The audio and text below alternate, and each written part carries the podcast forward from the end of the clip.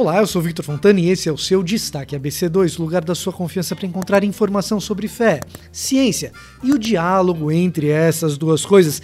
E na edição de hoje você verá cursos da ABC2, novidades por aí que eu tenho certeza que você vai gostar, então não perca que você vai saber, tintim por tintim, de novos cursos da Associação Brasileira de Cristãos na ciência, desmatamento e os prejuízos financeiros. Sim, existem estudos novos dando conta do caos financeiro que o desmatamento pode provocar. Covid-19, novas informações a respeito das vacinas, coisa boa no radar, inclusive, e pesquisas indicando mais uma vez algum avanço a respeito da compreensão das fases avançadas da doença. Na nossa entrevista em profundidade, para conversar com a gente sobre adoração, pesquisa histórica sobre o assunto, nós temos Renato Marinoni. Então, fique ligado, porque o Destaque ABC2 começa agora!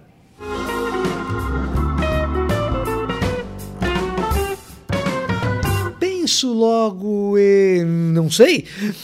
Natureza, limites do conhecimento, uma perspectiva cristã sobre epistemologia numa semana intensa totalmente online, totalmente gratuita para você que gosta de epistemologia. A gente vai ter destaque ABC2 sobre isso, novos textos, lives, participação de Rodrigo Bibo num podcast sobre teorias da conspiração, que tem Marcelo Cabal, Fernando Pasquini, Igor Sabino e também mini cursos. Sim, nós vamos ter mini cursos que vão acontecer no sábado, dia 12, das 10 às 12 horas, cursos online gratuitos, inscrições que se abrem na quarta-feira, dia 9. Então, curso no dia 12, quarta-feira, inscrições abertas no dia 9. Conhecimento religioso com Geisiel Borges, craque. Vamos ter conhecimento científico com Luiz Adriano e também um mini curso sobre o conhecimento da Bíblia. O que é o conhecimento da Bíblia? Comigo mesmo, Vitor Fontana. Você não pode perder. Fique ligado nessa semana. Penso, logo, não sei. O que, que você sabe que na semana do dia 7 a 12 de junho você tem um compromisso conosco aqui em Cristãos na Ciência. E, além disso, não sei se você lembra dele, mas você deveria lembrar, porque a primeira edição foi um sucesso e está voltando com a segunda edição o curso Fundamentos para a Vida Intelectual. Rodolfo Amorim, Igor Miguel, Marcelo Cabral, Vanessa Belmonte, Guilherme de Carvalho, num curso para você que se inicia em agosto desse ano e você deve ficar ligadinho, porque em breve a gente vai ter mais informações sobre como você se matricula. Desmatamento, chuvas e prejuízo financeiro. Pesquisa da UFMG, chefiada pelo engenheiro florestal Argemiro Teixeira Leite Filho, foi publicada na Nature Communications e dá conta da redução no regime de chuvas em razão do desmatamento na região do Brasil central nos últimos 20 anos. Basicamente é o seguinte: a redução de chuvas é de 50% em regiões que tiveram desmatamento de até 60%. Ou seja, locais onde a mata foi desmatada em até 60%, metade das chuvas nos últimos 20 anos. E a estimativa de prejuízo financeiro por causa desse desmatamento é da ordem de 5,7 bilhões de reais por ano. Por ano. Prejuízo para o setor agrícola. Produção de soja e carne que reduzem por causa da escassez de chuvas. Eu vou repetir. O prejuízo financeiro provocado por esse desmatamento é da ordem de 5,7 bilhões de reais por ano. Portanto, mais uma evidência e pesquisa bem fundamentada, publicada, de que desmatamento não vale a pena. De que desmatamento não é mera preocupação de alguém que imagina apenas um mundo ideal, colorido. Não. Desmatamento deveria ser preocupação de gente que pensa também em benefício financeiro, como é natural de qualquer atividade econômica. Vacinas para a Covid-19. Desenvolvimentos dão conta de novidades positivas a respeito das vacinas para nós. O Reino Unido, que tem aplicado vacinas em larga escala, eh, desde o recebimento das doses da AstraZeneca e da Pfizer, eh, inclusive algumas dessas doses até mesmo atrasaram em relação àquilo que havia sido contratado pelo Reino Unido, é, por meio das suas universidades, tem exercido muitas pesquisas com o grupo de vacinados. Ou seja, universidades da Inglaterra, da Escócia, têm sido ativas em fazer pesquisas com o grupo vacinado ali no Reino Unido.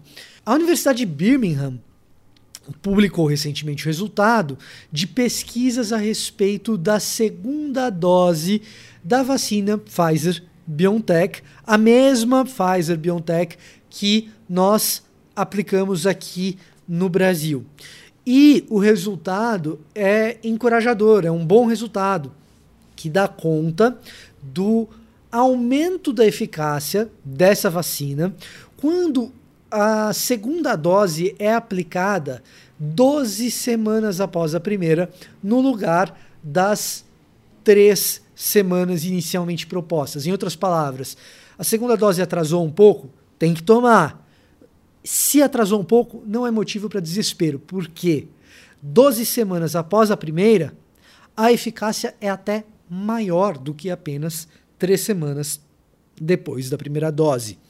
Foi encontrado no corpo de quem tomou essa segunda dose 12 semanas depois, três, até três vezes e meia um número de até três vezes número, um número de até três vezes e meia maior de anticorpos do que aquelas pessoas que tomaram a segunda dose na terceira semana após a primeira.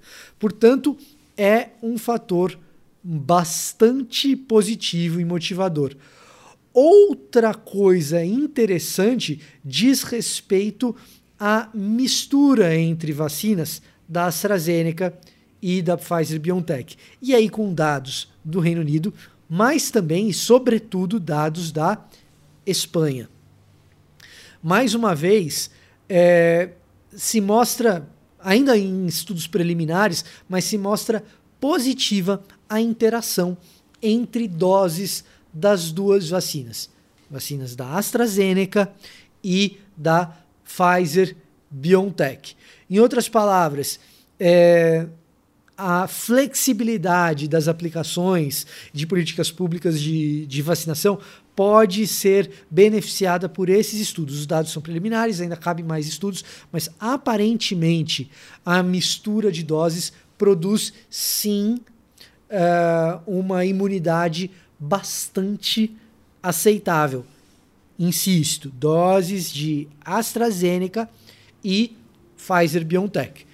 Não sabemos ainda outras vacinas, como a Coronavac, que é aplicada aqui no Brasil, a vacina produzida pelo Instituto Butantan em parceria com a chinesa Sinovac. E voltando para terras brasileiras, nós temos notícias a respeito da compreensão da Covid-19, do que acontece uh, quando uma pessoa infectada pelo SARS-CoV-2 atinge os quadros mais graves. Aqui no Brasil, a Fiocruz divulgou que nos casos mais graves, o SARS-CoV-2 acaba acordando uma espécie de vírus antigo que circulou pela humanidade e que está aí na maioria das pessoas.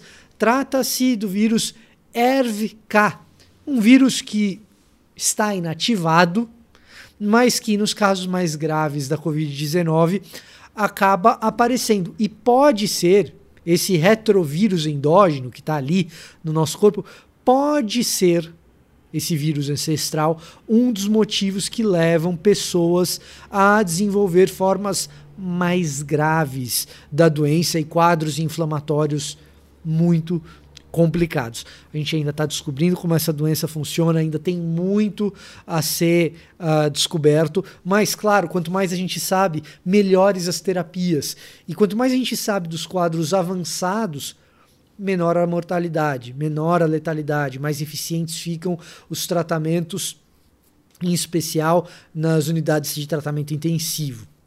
Isso é efetivamente excelente notícia para nós. Entender melhor o vírus.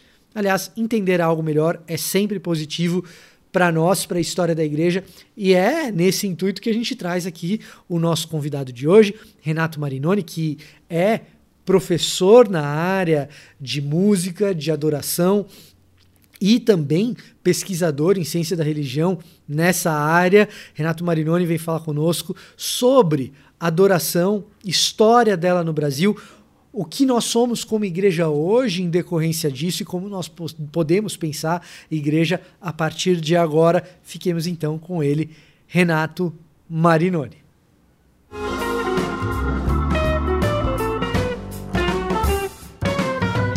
Então, para conversar um pouco com a gente sobre música no contexto litúrgico, nas igrejas, a história disso no Brasil, como Estados Unidos influenciou a gente, música cristã contemporânea, entender a igreja a partir dessas coisas. A gente tem aqui Renato Marinoni, pastor batista, mestre também em teologia, PUC, Andrew Jumper, é isso, Renato? Exatamente, Andrew Jumper primeiro, PUC depois. PUC depois. E foi meu colega de seminário. Então, você que não conhece o trabalho do Renato, nem sempre eu falo isso sobre os entrevistados que a gente tem, porque nem sempre eu conheço o entrevistado de longa data. O Renato eu conheço. E você que não conhece o trabalho dele, vale a pena ir atrás dele nas redes sociais, conhecer um pouco melhor o que ele faz. Renato, obrigado por atender o nosso pedido, obrigado por estar aqui conosco e conta um pouco mais do que é o seu trabalho, do que é a IACA uh, e também um pouquinho da tua pesquisa nessas áreas. Vitor, prazer enorme estar com você. Você é um cara que agrega muito para o reino. Eu tenho uma alegria imensa de ser seu amigo e poder conversar aqui sobre esse assunto melhor ainda. Eu sou mineiro de Poços de Caldas, contando rapidinho, estou em São Paulo há nove anos. Ah, como você disse, hoje pastor de um projeto em plantação, uma igreja chamada Igreja Batista da Metrópole, ligada à Convenção Batista Brasileira é, a IB Metrô, né, é, que é uma igreja, é um case único. Você já deu a honra de fazer uma pregação uh, virtual. É um case único por enquanto, porque nós somos até o dia 20 de junho uma igreja exclusivamente virtual. É uma plantação exclusivamente virtual. Se Deus quiser, dia 20 de junho a gente vai fazer a nossa primeira celebração presencial. E também estou à frente do IACA, né, que é o Instituto de Adoração, Cultura e Arte, que a Andressa, minha esposa e eu fundamos. E a gente tem o privilégio de contar com Nelson Bomilca, João Alexandre, Gerson Borges, o Sérgio Pereira, do Baixi Voz, Raquel Novaes e tantos outros amigos que agregam tanto. E trabalho na área de liderança de louvor, formação de líderes de louvor há mais de 20 anos, integralmente há 17 anos e com história, com pesquisa de história da música cristã, né, que é uma área tão pouco desenvolvida no Brasil, tão pouco conhecida, e como eu tenho essa, esse, essa paixão, esse amor e, e os dois mestrados em teologia, eu tento fazer uma ligação de como a, litur, como a música cristã transformou a liturgia da igreja contemporânea, que é um negócio que pouca gente dá atenção de que a música é a grande responsável pelas mudanças litúrgicas que a gente passou nos últimos anos. Então, nas últimas décadas, né? Então é sempre um prazer e uma riqueza falar desse assunto. É engraçado, a gente às vezes assume. Ah, talvez por vir de um outro meio, eu, eu, eu não costumo assumir isso, mas já vi muita gente assumindo que as, os processos de mudança litúrgica pelos quais a gente passa são processos ou pensados dentro do seminário, ou então é, vem de alguma influência missiológica específica, quando muitas vezes não é o caso. São esses grandes movimentos de cultura de massa, alguns chamariam de indústria cultural, que começam em alguma igreja e meio que se expandem, né, Renato? É, no caso da música cristã contemporânea, a música cristã contemporânea ela, ela tem um início, ela sai da enologia da música cristã clássica para isso que a gente chama de música cristã contemporânea, no meio de um movimento de massa que é, alguns entendem que foi um grande avivamento na juventude norte-americana, que foi o Jesus Movement, né, que foi ali no início da chamada cultura pop, na década de 1960, comecinho dos anos 1970. E aí ah, eram hippies que se convertem a Jesus, mas não querem uma relação com a igreja institucionalizada. Eles têm um trauma, têm um, um problema com a igreja institucionalizada. O que, que esses caras começam a fazer? Se reunir nas casas, começam a se reunir nas cafeterias, começam a se reunir uh, nas praias, na Califórnia. E eles começam a fazer uma música muito simples, que esteticamente é muito parecida com o que os The Beatles fizeram, que os Beatles fizeram, por exemplo, e que eram pequenas frases de adoração e de oração a, a, a, Jesus, que são chamados praise chorus, que aqui no Brasil, isso sim seriam os corinhos, aquelas músicas sim. muito simples. É que aqui no Brasil a gente mistura as terminologias, né, Vitor? Que seriam os corinhos. E a maior parte da produção desse pessoal eram de músicas evangelísticas, que falavam sobre Jesus, porque eles queriam pregar sobre Jesus para os amigos, para os colegas, para os familiares. Então foi um grande avivamento que, ah, tanto que no Brasil foi essa, essa produção que chegou primeiro, né, através de Vencedores por Cristo. Vencedores ficou ah, de 68 até 75 sem gravar música de adoração. Não existia esse termo música de adoração. Eram músicas que falavam sobre Jesus. Fale do amor, nas estrelas, Deus é real, meu pequeno mundo. São todas letras evangelísticas. Grupo Elo, né? O primeiro disco uhum. do Elo é praticamente todo evangelístico, calmo, sereno e tranquilo. E aí, é, dentro disso, o surge o movimento Vineyard. E aí o movimento Vineyard, com o pensamento carismático de terceira onda do John Wimber, que era o grande pensador da Vineyard, esse cara revolucionou o jeito que a igreja adora. A gente adora como nós adoramos hoje, muito por causa do pensamento do John Wimber nos anos 1970, que foi o cara que pensou como estruturar o culto a partir das músicas de adoração. E foi uma revolução aqui no Brasil pelas comunidades, depois que atingiu presbiterianos, batistas, metodistas, atingiu todo mundo. Hoje todo mundo adora assim. É, isso, é isso é uma coisa curiosa, Renato. Uma das coisas que eu gosto de conversar com você é que a gente é parecido em alguns aspectos, inclusive nesse trânsito interdenominacional, é. que a gente conversa com o pessoal da Assembleia, conversa com os presbiterianos. Eu sou um presbiteriano, você é um batista. A igreja presbiteriana de onde eu vim, e que eu continuo nela, inclusive, é uma igreja que tem uh, nas suas raízes muito desse movimento. Então, e causava um certo estranhamento, inclusive em, em, algumas outras comunidades, porque assim, nossa, eu vou na igreja de vocês, não parece uma igreja presbiteriana. E, e eu até pergunto. estereótipo da denominação, né? Sai, sai do estereótipo. Aí eu perguntava, mas o que, que a gente não tem? Porque a confissão de fé de Westminster a gente confessa. É, batismo infantil, né, Pedro batismo, a gente pratica. Um, o calvinismo está tá né? aqui. O, o que, que é que a gente tem de tão diferente? O que a gente tinha era essa influência de Vineyard, inclusive traduzindo as músicas, ou trazendo já as músicas já traduzidas, né? É, é, que no Brasil, Vitor, isso é muito legal, eu acho muito bacana. Eu, eu me lembro, sentado na, no gabinete do Eber Júnior, Eber Campos Júnior, lá no Andrew Jumper, ele falou assim: Mas me explica direito essa história. Você estuda aqui com a gente, você trabalha com o Saião e você trabalhou no Diante do Trono oito anos. E aí eu tentava explicar um pouco e falei, e ainda cresci numa igreja metodista. Então, é, é, é um pouco da Mas assim, eu acredito muito nessa nessa história única que Deus foi traçando essa algo, né, para o reino, para o benefício do reino. É interessante porque no Brasil essa música da Vineyard caiu, veio através das comunidades. O que, que eram as comunidades? Eram pessoas que tinham vindo de denominações históricas, na sua maioria, né, Vitor? E que uhum. tiveram experiências com o Espírito Santo, no, no, na chamada experiência com o Espírito Santo, na terceira onda do movimento carismático, e foram expulsas das suas denominações. E aí abriram as grandes comunidades, foi onde estouraram. Aí falaram, ó, já que a gente está fora, agora, agora, vamos fazer um culto mais um culto mais livre, um culto mais é, espontâneo, um culto mais informal. Aqui em São Paulo, a Comunidade da Graça, com Carlos Alberto Bezerra, e a grande figura de Ademar de Campos. Sim. Em Porto Alegre, o pessoal que era da metodista wesleyana, que depois virou comunidade cristã de Porto Alegre.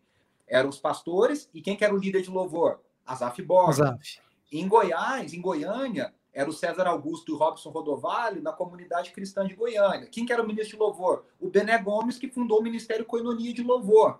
No Rio de Janeiro, as várias comunidades, Vila da Penha, de onde veio a Aline Barros, é, Internacional da Zona Sul, foram essas igrejas que fizeram esse modelo de liturgia, de um culto, baseado no movimento Vineyard nos Estados Unidos.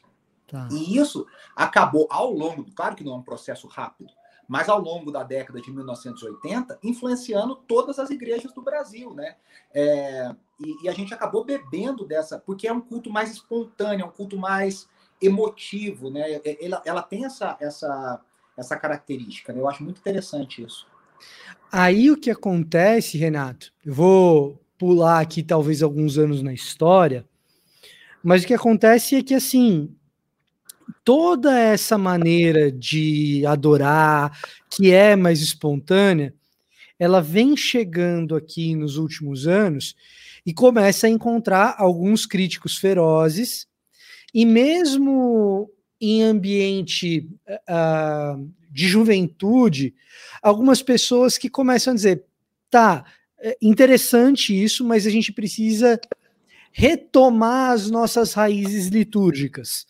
É, avançamos demais para um culto contemporâneo, mas é, é jogamos muita coisa boa fora também. É, e, eu, e aí eu te pergunto, jogamos mesmo? Como que foi isso? É, só fazer um, um, Vou chegar na sua resposta, mas é uma coisa interessante. Esse processo é um processo muito difícil né, de, de troca, de assimilação. Tanto que nos Estados Unidos, você sabe disso, existe o termo worship wars né, que são as guerras de adoração, que é, que é basicamente a guerra do contemporâneo com o conservador tradicional. Né? A Marva Dawn, recentemente falecida, grande teóloga escritora, escreveu um mega tratado sobre isso chamado Reaching, uh, Reaching Out Without Doubling, Doubling Down, um maravilhoso livro que nunca foi traduzido para o português, que ela fala só sobre isso. Eu, eu recentemente fiz, eu estou fazendo um ranking, Vitor, dos 10 álbuns internacionais mais influentes da história da música cristã no meu Instagram. E aí eu estou gravando uma entrevista sobre cada álbum. Deus está abençoando, eu estou conseguindo falar com os personagens, com os produtores e tal. E eu estava conversando com, com Camp Kirkland, é, produtor e arranjador da God With Us, uma das cantatas mais amadas que foi produzida pelo Don Moen. E o Camp ah, que um tem em português, que tem, traduziram. Deus conosco. Deus conosco. Isso. Tanto que na conversa está o Sérgio Lula, que fez a tradução em português dessa cantata. E o Kemp fala um negócio, ele fala, por que, que o Dom Moen produziu esse musical? Porque tinha essa coisa das canções de adoração contemporânea e os hinos. O que, que ele fez? Ele pegou, colocou as canções contemporâneas num arranjo de coral e orquestra. E foi um sucesso maravilhoso, absurdo. Ele botou Aclame ao Senhor no arranjo de orquestra.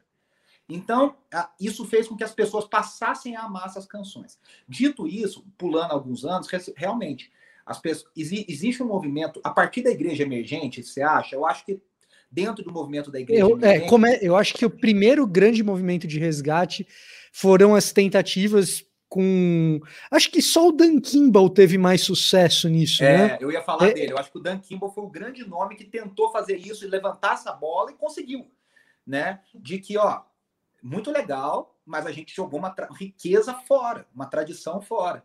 E a gente jogou, Vitor, a gente acabou. O que, que acontece? É, na minha pesquisa da PUC, por exemplo, eu fiz uma, um resgate histórico da liturgia, desde a liturgia da missa católica, passando pela reforma protestante e tal. Alguns autores chegam a afirmar que nós mudamos mais a nossa liturgia nos últimos 50 anos do que em mil anos anteriores. Quer dizer, você sabe disso. Lutero não mexeu tanto na liturgia católica para a liturgia luterana quanto nós mexemos nos últimos 60, 50 anos. O nosso ah, mas... virou dois blocos, né? Louvor e palavra. E eu costumo dizer nas minhas, nas minhas aulas, nos meus cursos, eu costumo dizer. E a gente briga para ver onde coloca três coisas: aviso, crianças e oferta. Mas o culto assembleiano, presteriano, batista, metodista, louvor e palavra. Pô, cadê aquela nuance? Cadê aquele desenho? Cadê aquela beleza? Aquele? Foi embora, sumiu. Vou te contar um negócio interessante.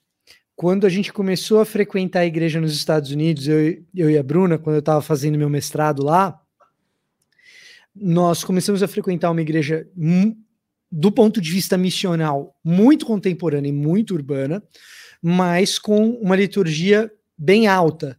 Né? Uhum. Quando a gente fala de liturgia alta, gente, é bem estruturada, é, com cada elemento litúrgico muito bem delimitado. Para vocês terem uma ideia do que eu estou falando, tudo estava no boletim. Você chegava no boletim, tinha todas as etapas da liturgia, as orações estavam escritas ali e tal. Né? E aí, quando. E todo domingo nós tínhamos é, a declamação, geralmente do Credo dos Apóstolos, mas poderia ser Niceno Constantinopolitano, poderia ser um trecho da Confissão de Fé de Westminster, é, é dava uma variada nisso, mas e aí a Bruna virou para mim e falou: Nossa, eu não sabia que né, né, é, existia igreja protestante que rezava o credo. Eu falei, amor, a gente não está rezando o credo. é, mas é.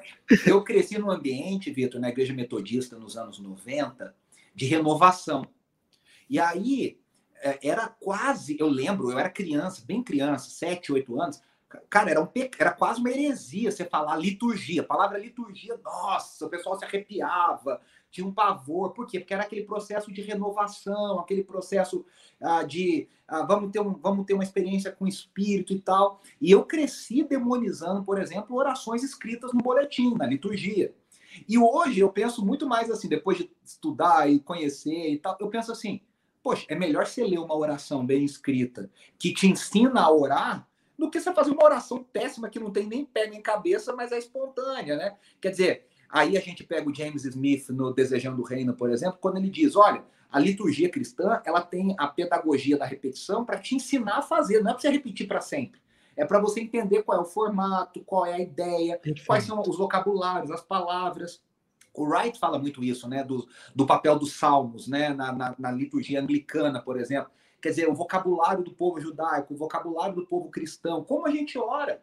Então a gente meio que nessa ânsia de jogar fora a tradição, a gente jogou fora muita coisa. O tradicionalismo, a gente jogou muito fora coisa da tradição, da riqueza da tradição, e, e, e achamos que demonizamos tudo, né? Ah, o espírito é contra isso.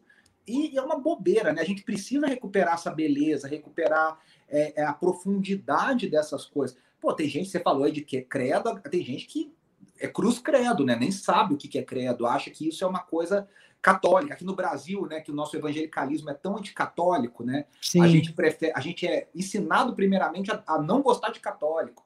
E, e, e isso soa muito católico para as pessoas. Então, eu acho que isso é um trabalho nosso. Por exemplo, na igreja, agora falando do trabalho pastoral, o que, que a gente tenta fazer? A gente tenta, por exemplo, eu vi o nosso amigo amigo Igor Sabino falando esses dias, né? Perguntaram que igreja que ele é. Ele falou: oh, eu sou de uma igreja de parede preta, que tem teologia reformada e que segue o calendário litúrgico, mas que canta canções contemporâneas. A IB Metrô tenta ser um pouco isso, sabe? A gente, a gente tenta ter uma teologia saudável, robusta, de origem reformada, com uma liturgia contemporânea e que sim, tem alguns, alguns frames, algumas molduras maiores do calendário litúrgico. Então a gente comemorou Pentecostes, por exemplo, a gente fez o, o, o, o Advento. Claro, de um jeito bacana, porque isso, é, isso faz parte da riqueza. E a música, o processo da música, dos líderes de louvor, da produção de tudo isso, não é isento, não é neutro, né, Vitor? A galera acha que é neutro. Não existe, cara. Não o Ronquinoli não era neutro, a, a, a, Integrity Music não é neutra, a Vineyard não é neutra teologicamente, o Ademar de Campos tem uma teologia, o Diante do Trono tem uma teologia. É, é, e isso é alguns ministérios é mais claro. Toque no altar. Quantas músicas do Toque no Altar a gente bateu? Eu, eu até eu já conversei muito com o Luiz Arcanjo sobre isso. Pô, e ele até fala, ele fala, eu acho que o nosso problema foi que a gente se influenciou muito pela teologia da igreja na época, teologia da prosperidade e tal. Eu falei, Sim. tenho certeza que foi. Né? O Luiz Arcanjo estuda na Charles Spurgeon hoje. É, é. hoje. Não, e são coisas, Renato, que isso é uma coisa que eu falei já com você uh, em programa de rádio, no seu programa, inclusive, e que eu acho que a gente precisa sempre reforçar que o teólogo, e aí eu não estou falando como jornalista, estou falando como teólogo aqui, né? É, o teólogo, em especial o teólogo da igreja e para a igreja, ele, em relação ao compositor, ele é o responsável por fornecer ao compositor uma riqueza estética para que o compositor use a sua imaginação e seja capaz de colocar aquilo em palavras. Então, se o compositor vai lá e compõe algo que está fora, que escapa da verdade bíblica ou que agride a teologia saudável de alguma maneira, é, seja lá que teologia saudável é essa, o nosso papel não é destruir a música. Nosso papel é explicar por que, que a teologia ali está sendo agredida. E é nosso papel fornecer para o cara uma apreciação estética que faça com que ele use a imaginação dele para produzir algo que é bacana. É, ninguém, ninguém olharia para as músicas do Luiz Arcanjo e vai dizer que o Arcanjo não sabe compor, né? É, Esse é o é, ponto. É, é, tudo bem, a gente pode escolher. Aí eu, mas eu acho que também falta muito da humildade, Vitor, de compositores. Eu pego gente assim, cara, vou, vou dar um exemplo prático aqui. Ana Paula Valadão, que muita gente tem um problema. E eu costumo dizer que o pessoal tem problema sem conhecer e sem ouvir. É, presbiterianos, principalmente, né? Os reformados têm um problema. E cá entre nós, muitas vezes nem ouviu, nem conhece, nem sabe. Fala porque ouviu falar sobre.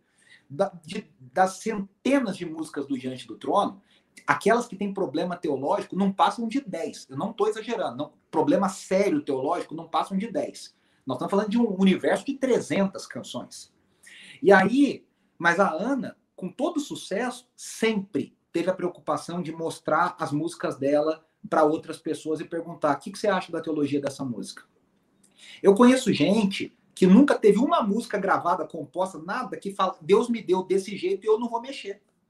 Né? Não, mas olha, tá errado, veja, é legal, mas você podia fazer aqui. Não, mas Deus me deu assim.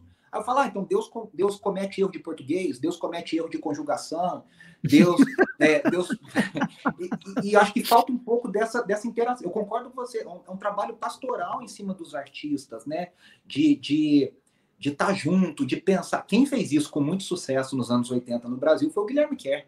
O Guilherme Kerr pastoreava no início da Igreja Batista do Morumbi com Ari Veloso, pastoreava João Alexandre, Jorge Camargo, Jorge Heder, Estavam todos, eles se reuniam semanalmente, conversavam, discutiam escreviam juntos. Cara, acho que deu um pouco certo, né, Vitor? Acho que deu um pouquinho certo, né? Então, e o Ari, Renato, tem um. Para quem não conheceu o Ari Veloso, não teve o privilégio de conhecer o Ari Veloso, talvez hoje possa conhecer por uma escassa literatura que ele acabou produzindo, tem pouca coisa. Mas o Ari Veloso, como pregador, ele era essa pessoa que do púlpito fazia com que o texto tivesse sentido não só como um, uma erudição intelectual ou uma aplicação para você viver na segunda sexta-feira, mas como uma beleza do evangelho para ser desfrutada mesmo. E isso facilita a vida do artista. O Ari era muito, muito à frente do tempo dele, né, Vitor? O Ari estava muito à frente do tempo dele. Nos anos 80, o Ari já fazia igreja que hoje, nos anos 2010, 2020, o pessoal está fazendo. A Batista do Morumbi, no início, já era uma igreja muito à frente do seu tempo, né? É, tinha visão, tinha. Que é interessante, você falou da, das críticas à, à, música cristã contemporânea. Eu nunca me esqueço da surpresa quando eu descobri que o John Frame, poxa, filósofo, teólogo, reformado, escreveu um livro defendendo a música cristã contemporânea. E ele fala isso no livro dele, ele fala assim, ele chama, ele chama de, como é que ele chama? Uh, worship Christian Music, alguma coisa, a defense, né? Uma defesa disso. E aí ele pega e fala assim, gente, quem acha que as músicas ainda são ruins e fracas não tem ouvido. Esses caras estão reagindo às críticas e estão produzindo músicas profundas, maravilhosas. Cara, a Hillsong é um exemplo disso, né? A Hillsong é um exemplo que há 30 anos tem produzido, e aí é interessante do que você está falando, para mim, músicas muito mais profundas do que o próprio púlpito da Hillsong produz em sermões, que são sermões muito flat, muito, muito superficiais, não são errados, mas são superficiais. Só que as músicas da Hilson, cara, tem música ali que, meu Deus do céu, são riquezas, assim, são. Porque os é. caras se preocupam em falar aquilo, né? A morte de Cristo, quem é Cristo, glória de Deus. Não fica inventando, né? Eu acho que isso acho, ajuda muito, né? Ajuda demais. Uma outra coisa, Renato, que eu queria te perguntar, aliás, isso é um negócio que há tempos eu queria te perguntar pessoalmente, mas que eu acho que vem a calhar. É um pouco dessa pergunta do Weber, assim, como que foi para você viver essas transições e sem perder, assim, sem eliminar o que veio antes? Que eu acho que essa é uma crise uh, de muita gente que está nessa transição que era pentecostal e virou reformado, ou que a, durante um tempo era presbiteriano reformado, agora está frustrado com os presbiterianos por N motivos e está na dúvida do que é agora. É, e, e, e aí o cara sai de uma coisa, ou mesmo, como tem muitos, e muito mais do que a gente imagina, o cara que era pentecostal, e se tornou worshipeiro, porque ele era um pentecostal tradicional de assembleia, mas a igreja da mãe dele, do pai dele, já não é mais suficiente para resolver as angústias do cara, e o cara fala: Não, eu, eu não quero mais o reteté, eu quero é ouvir o Dave Leonardo e. e, e tá no Dunamis. É. Isso, isso, alguma coisa. Como que foi a tua experiência de realmente viver essas transições, mas sem jogar fora o que você viveu antes? Cara, eu acho assim, Vitor, eu tenho aprendido cada vez mais é, a valorizar a pluralidade da igreja, a multiforme graça de Deus na igreja e tentar encontrar o equilíbrio. O Keller fala muito sobre isso, né? Você sabe disso. No... Quando ele esteve aqui em São Paulo, foi a grande palavra dele, foi isso, irmãos. Vamos olhar a pluralidade da igreja, vamos tentar aprender com, com a pluralidade. Claro, não com os hereges, não com os extremos, mas com gente que pensa diferente, mas que abençoa, que faz muito bem o que eu não faço, e eu faço bem o que o outro não faz, como denominação, como igreja, como, como vamos dizer, um viés da igreja de Cristo. Isso nem hoje para mim é muito mais consciente, nem sempre foi, né? Mas foi muito natural, cara. Eu vou dizer para você que foi muito natural. É, então, assim, eu cresci no, no, meio de música cristã, uma igreja muito envolvida com louvor. Então, eu parar no diante do trono foi uma coisa extremamente natural. Só que aí, é, eu acho que eu nunca, graças a Deus e pela graça de Deus, eu nunca mergulhei no extremo. Eu, eu tava lá e eu tinha várias críticas a várias coisas da Lagoinha, a várias coisas que o próprio diante do trono. Até hoje eu falo isso, né? As pessoas acham que para você ser amigo, você tem que criticar ou amar tudo que a pessoa faz. Se eu sou amigo, eu faço, eu, eu aceito tudo, e se eu não sou, eu critico tudo. E não, não é verdade. Né? A gente consegue dialogar, a gente consegue é, discordar, a gente consegue falar, poxa, eu não concordo com o ato profético, por exemplo. Mas o Diante do Trono faz, mas eu, eu vejo tanta seriedade, tanta coisa legal que eles fazem. E aí a mesma coisa, quando eu cheguei em São Paulo, fui estudar no Jumper. Poxa, cara, o Jumper foi uma servo de Cristo, uma mudança teológica na minha cabeça, uma mudança é, radical. Mas também tem críticas, acho que tem coisas que, que são que precisam ser é, olhadas, estudadas, debatidas. Então eu acho que, a, que o nosso grande problema é amar demais ou discordar demais. A gente não consegue tentar construir pontes, a gente não consegue tentar dialogar. E graças a Deus, nessa, nessa caminhada, é, a gente sempre tem pessoas que nos inspiram nisso, né? O Nelson Bomilcar é um cara que me ensina isso, assim, a dialogar com várias, com várias é, diferentes partes do corpo de Cristo. Um Gerson Borges, a, o próprio Saião, pô, trabalho, você conhece o Saião, você foi aluno do Saião também, trabalhei com o Saião seis anos. O Saião gravou DVD com a Fernanda Brum em Israel, cara. E, e, e né, e, e a autoridade que é. Então, assim, às vezes o pessoal tenta encaixotar a gente, colocar a gente um, um, uma etiqueta, um rótulo, e eu acho que a gente precisa ir aprendendo a lidar com equilíbrio e sabedoria e ter uma autocrítica, né? E olhar e falar. Por exemplo, eu olho para algumas coisas que eu ensinava há 10 anos atrás e falo, cara, eu não ensinaria mais aquilo desse jeito, dessa forma. E, e, e acho que é um processo de mudança, é amadurecimento, faz parte da. Morrer abraçado com convicções é meio esquisito, né? É, você sabe que você estava comentando esse caso da pluralidade, e uma das coisas que eu acho que a gente precisa aprender, é, inclusive quando a gente faz liturgia, quando a gente faz igreja, é, é que nessa coisa de não existir liturgia neutra, não existir música neutra, música é cultura. Se a gente leva a sério a multiforme graça de Deus e essa pluralidade que é valor do reino, né? O primeiro século, o Novo Testamento, ele é cheio disso, de gente de tudo quanto é etnia sendo chamada de uma família só em Cristo. A gente é a grande pensar... mensagem de Paulo, né? É a grande mensagem de Paulo. E aí é, a gente precisa, quando está pensando em, em, teologia e em liturgia, é, fazer algo que comunique com essa pluralidade que a gente tem. Quando a gente está. E, e, aí é outra história interessante da mesma coisa da liturgia lá dos Estados Unidos. O boletim tudo escrito, eu também não gostava muito, não. Para ser bem honesto, assim, eu falava, pô, porque talvez eu né? colocasse a espontaneidade num patamar como um valor importante num determinado patamar que eu não sei se ela deveria estar ou não. Mas o fato é que quando eu cheguei lá, naquela igreja urbana, de americanos que se propõem a ser multiculturais, o que é super difícil no contexto norte-americano, e a liturgia estava escrita, o resultado que eu vi era o seguinte: se a oração está escrita, o cara que é latino e não tem inglês como primeira língua consegue ler e orar junto. É, Legal isso, hein?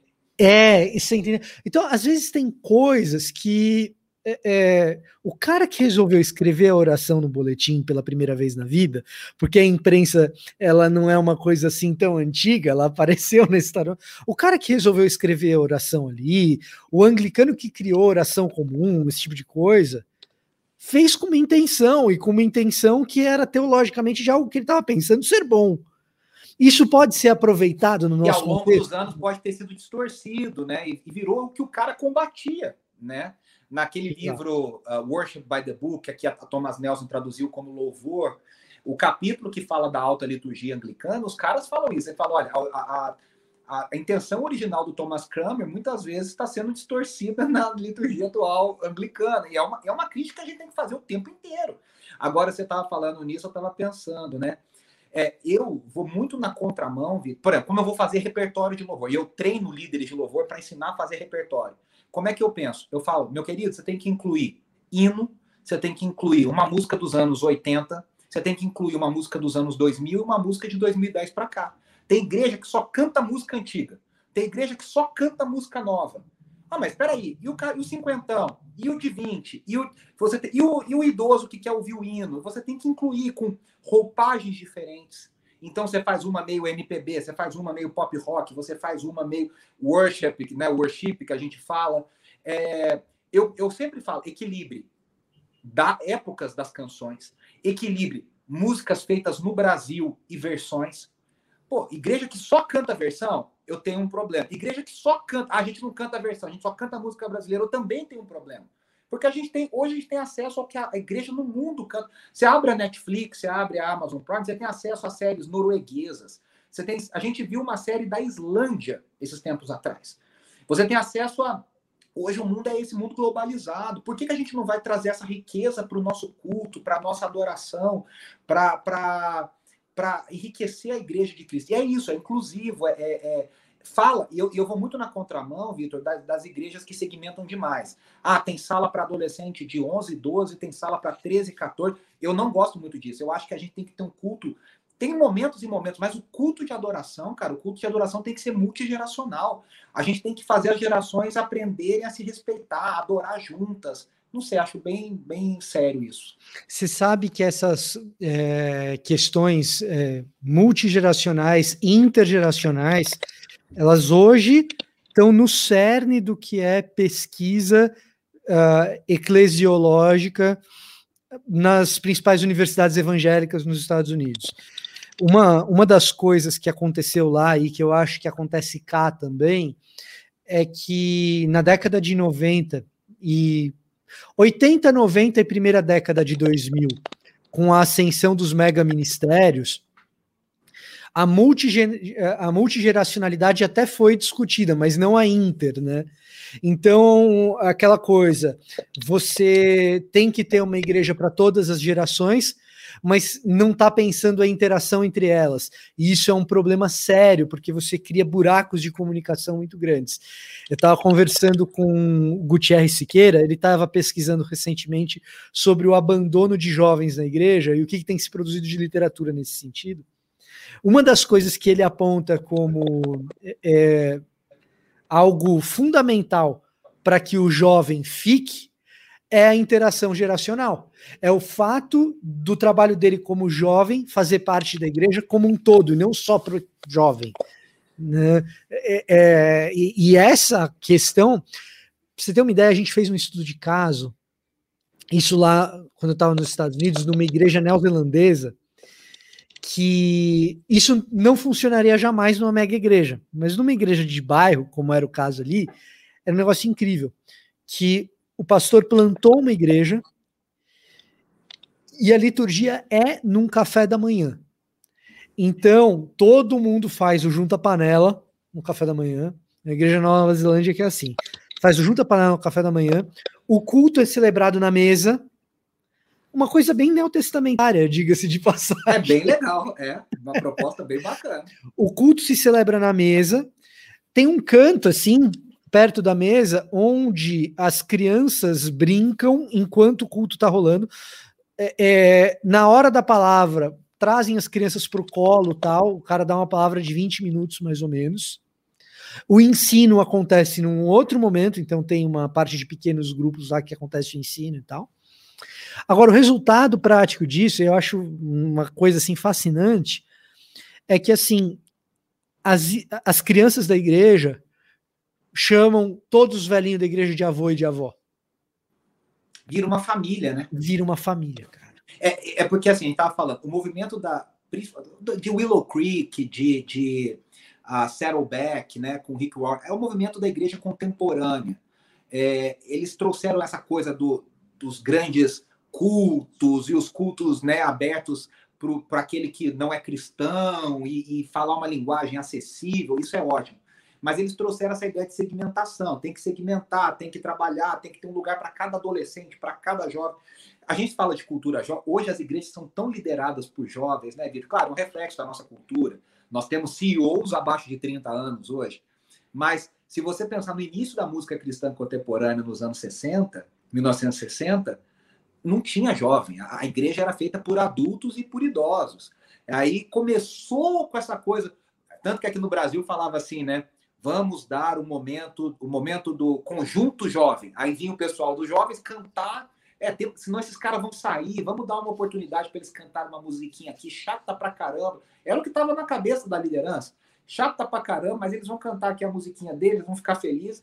Só que hoje a gente caiu num outro extremo, que as igrejas, as igrejas que estão bombando, que estão na mídia, são igrejas dirigidas por jovens, né, com pastores muito jovens. E, pô, eu acho a gente jovem pra caramba. E a gente já tem uma história. Eu falo, para ser pastor mesmo, quando eu fui assumir a igreja, eu, rapaz, eu tremi nas bases, assim, tremo até hoje. Uh, uh, tem muito temor disso, né? E, e, mas assim, pô, tem cara muito mais jovem que a gente aí, pastor titular, mentor de não sei de quê, coach não sei da onde. Então, eu acho que a gente saiu de um extremo ruim, onde o jovem não tinha lugar, para um extremo péssimo, onde o jovem tem muito lugar. E a gente hoje, você vê, nos Estados Unidos, você sabe disso, a, a, os idosos são mais a, valorizados, até cantores, ministros, pregadores, idosos, rapaz, o pessoal é super valorizado. Aqui no Brasil eles são escanteados. Qual cantor idoso, assim, você fala, pô, o cara tá, tá... Não tem. Vai sumindo, vai sumindo, vai sumindo, vai sumindo, vai sumindo é, à medida que vai ficando mais velho. Então, eu acho assim que é algo que é isso. A nossa, a nossa liturgia ela tem que valorizar essa multi é, é, gene, como é que é com a palavra? Geracionalidade. Ge, né? É isso aí, você entendeu. E essa inter, essa interação entre as, as gerações, né? A gente tem que valorizar isso e buscar trabalhar. Isso não é uma coisa espontânea. Isso é algo que o pastor, o líder de louvor, o dirigente de culto, seja qual a tradição que você tá, você tem que trabalhar, cara, você tem que ralar, você tem que planejar, tem que se conversar sobre, porque fica com essa coisa da espontaneidade, né? E parece que se a gente conversa, algumas tradições, a gente conversa, planeja, coloca no papel, nós estamos apagando o Espírito Santo, né? É, na verdade, a gente em muitas tradições o pessoal tem essa ideia. É, a gente tem que trabalhar, conversar, pensar, discutir, testar né? né? Você sabe, Renato, que inclusive uma das coisas que acabam acontecendo é que eu e você, assim, você sabe do que eu tô falando. A gente já conversou sobre isso antes, inclusive. A gente acaba vendo essa molecada cometer erros que não precisaria ter cometido. Não se não tivesse liderando, pode liderar, mas se tivesse um cara mais velho do lado, era só. É, é era só ter um cara mais, mais velho e sábio é. mais experiente e é. verdadeiramente sábio do lado e teria evitado alguns tropeços. É, é, tem um rapaz que eu gosto demais do cara, super competente e tal. E eu lembro de uma tropeçada que o cara deu assim, muito feia na época. Minha, meu questionamento era assim: pô, mas quem ordenou esse menino, pastor? Porque é um, é um erro de menino, não era um erro de. Não é, não é um pastor sacana manipulador de mega denominação que tá querendo fazer grana e, e, e tá levando o pessoal para heresia por causa disso. Não. Era um erro do menino. Claramente um erro do menino. É. Eu acho que falta, da, da, parte dos jovens, procurar isso, né? Procurar alguém. Eu converso, graças a Deus, a gente tem ótimas referências, ótimos mentores. E eu converso. Esse dia eu estava conversando com o Ademar de Campos. E o Ademar tem muito isso no coração. Ele fala, cara, eu quero fazer o possível para ajudar essa nova geração, para ensinar, para passar o que eu aprendi, o que eu errei.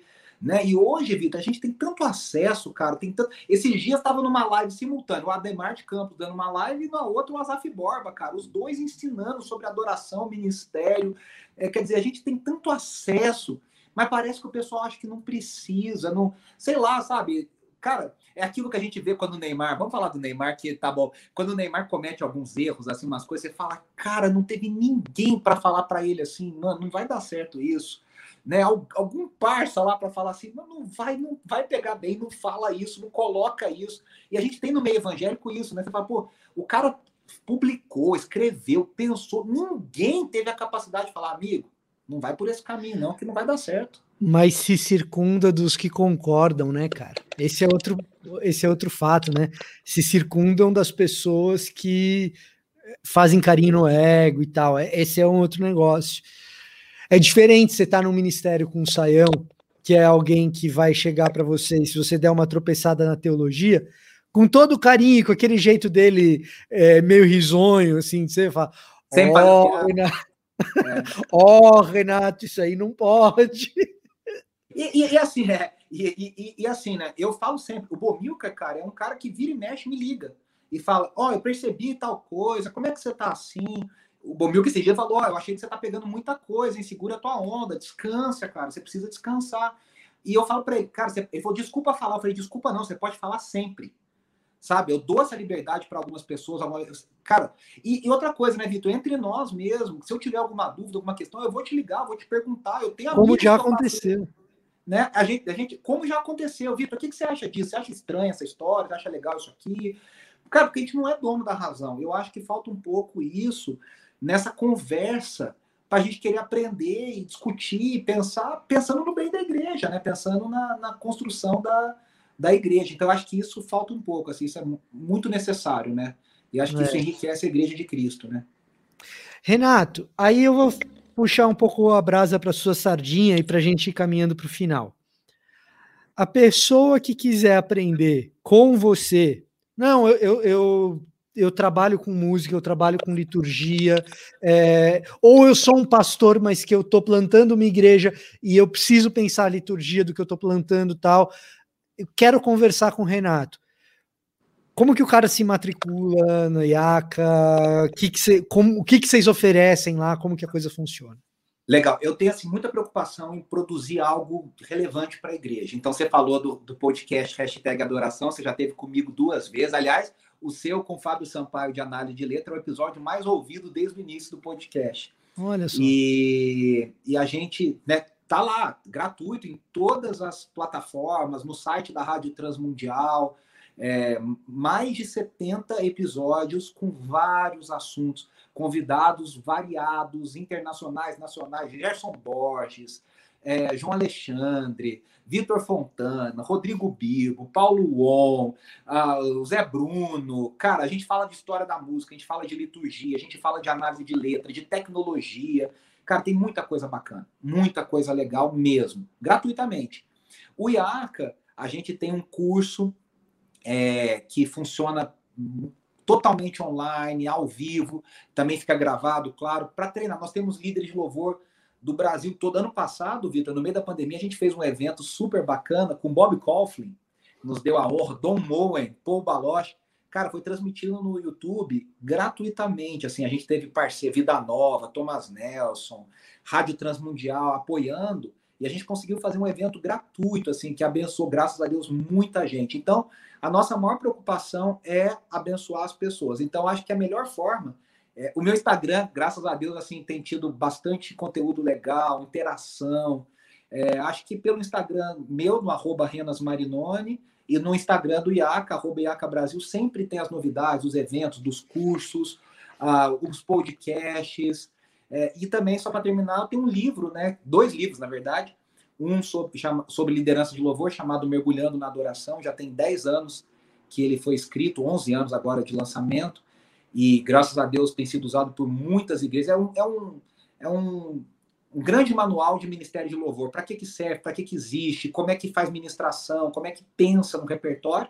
E eu tenho um de teologia da, da adoração chamado Sem Atalhos, em busca de uma adoração autêntica, que fala a partir de João 4, conceitos de adoração. Então, eu acho que são, assim, ferramentas para abençoar a igreja, quem quiser trabalhar nessa área, que a gente precisa, hein? Você falou aí de pastores, que, cara, os pastores precisam acordar para a importância da música no culto e como a música influencia na nossa liturgia e no modo que a igreja adora.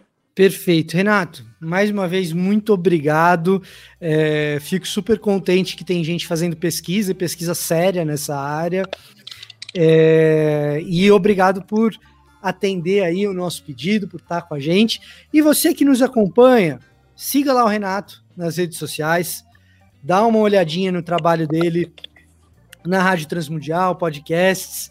É, só dá um pulinho lá que eu tenho certeza que você vai gostar muito também lá no IACA. Toda quinta-feira nós temos conversas como essa, trazendo alguém do mundo acadêmico, do mundo das pesquisas, para conversar com a gente. Então, você sempre fique ligado no Destaque ABC2, toda quinta-feira. A gente vai ficando por aqui. Renato, mais uma vez, obrigado. Até obrigado pelo convite, um prazer enorme estar com vocês.